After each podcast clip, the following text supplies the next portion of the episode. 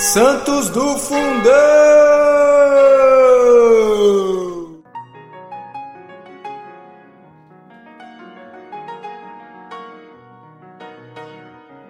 Fala, Santidade, tudo bem? Hoje, dia 24 de outubro, nós vamos falar sobre São Félix, bispo de Tibiuca, foi mártir. Tibiuca ficava a oeste de Catargo, na África. São Félix viveu nos tristes dias de Diocleciano. Rapaz, esse Diocleciano aqui, como vocês já devem ter percebido ao longo do ano, foi um, um dos principais perseguidores dos cristãos, assim, um imperador que realmente fez muito mártir, né, para nossa igreja.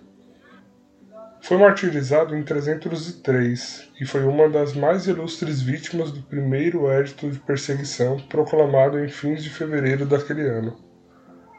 Magniliano era magistrado municipal. Cumprindo o édito, como São Félix estava ausente, fez-lo comparecer à sua presença alguns clérigos e depois o próprio bispo. E dizem as actas, né? Dizem as atas. Sendo cônsul Diocleciano Augusto pela oitava vez e Maximiano pela sétima, foi publicado para toda a terra um édito dos Césares e dos imperadores, que ordenava que, em todas as colônias e cidades, os príncipes e magistrados, cada qual ao seu setor, arrancassem os livros divinos da mão dos bispos e dos padres. O édito foi afixado na cidade de Tibiuca no dia das nonas de junho. O curador Mar... Magniliano ordenou que lhe trouxessem os anciãos do povo, porque o bispo Félix partira para Catargo naquele dia. Ordenou, pois, que lhe trouxessem o padre Aper e os leitores Cirilo e Vital. O, a, a, partir daqui, gente, começa um diálogo, tá? Então vou tentar ler aqui, mantendo bem o diálogo. O curador Magniliano disse-lhes: Vós tendes livros divinos? Aper respondeu: Temos. O curador então disse: Entregai-nos para que os queimemos. Disse Aper: Estão com nosso bispo. O curador Magaliano disse: Onde está ele? Aper respondeu: Não sei. Então o curador comentou: Ficares à disposição da justiça até que vos deem razão para o cônsul Anulino. No dia seguinte, o bispo Félix regressou de Catargo a Tibiuca o curador Magniliano então ordenou que lhe levassem o bispo Félix. Então o curador o interrogou: Tu és o bispo Félix? O bispo respondeu: Eu sou. O curador então disse: Dai-nos os livros e os pergaminhos que tens. O bispo respondeu: Eu os tenho, mas não os darei. O curador então disse: Dai-nos os livros para que possamos queimá-los. O bispo Félix disse: Acho melhor que me queimem a mim, antes que as escrituras sagradas, porque melhor é obedecer a Deus do que aos homens.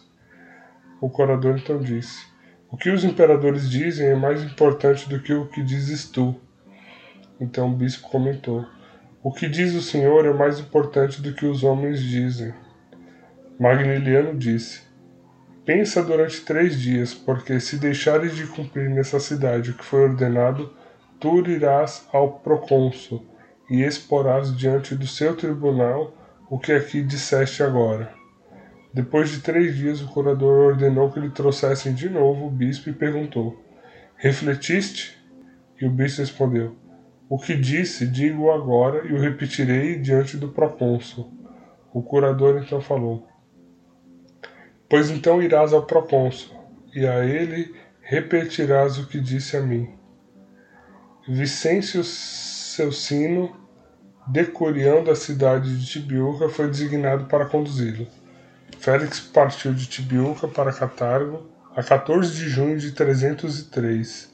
Quando chegou, levaram-no ao legado. O legado ordenou que o trancassem numa enxovia. No dia seguinte, foi interrogado. Então o legado perguntou: Por que não te desfazes das escrituras inúteis? O bispo respondeu: Tenho-as, mas delas não me desfarei. e o legado então ordenou que o atirassem nas profundezas da prisão.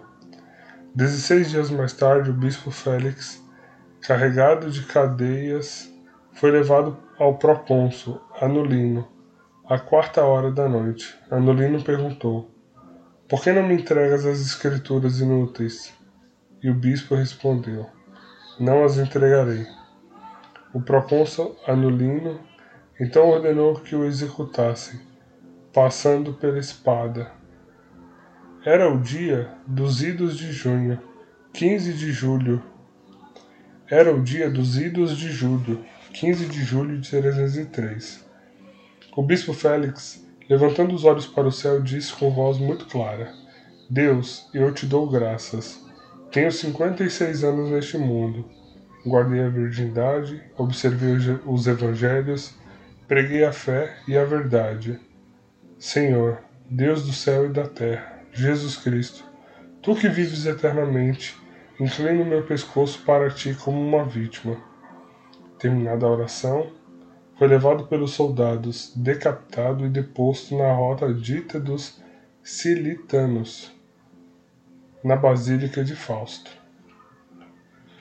Que história, gente, que história. Os mártires que sustentaram por muito tempo a nossa igreja, né? Que São Félix rogue por nós.